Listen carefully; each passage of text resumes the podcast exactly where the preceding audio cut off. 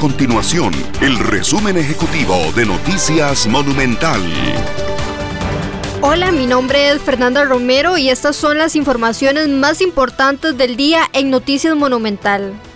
El organismo de investigación judicial allanó 35 puntos esta mañana, entre ellos la Municipalidad de Pérez Celedón, el Servicio Nacional de Salud Animal Senasa y dos entidades bancarias, como parte de una investigación por supuesto lavado de dinero.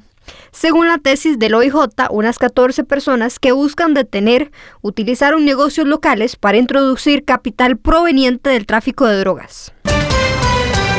El partido Unidad Social Cristiana no dará adhesión a candidatos presidenciales en la segunda ronda electoral.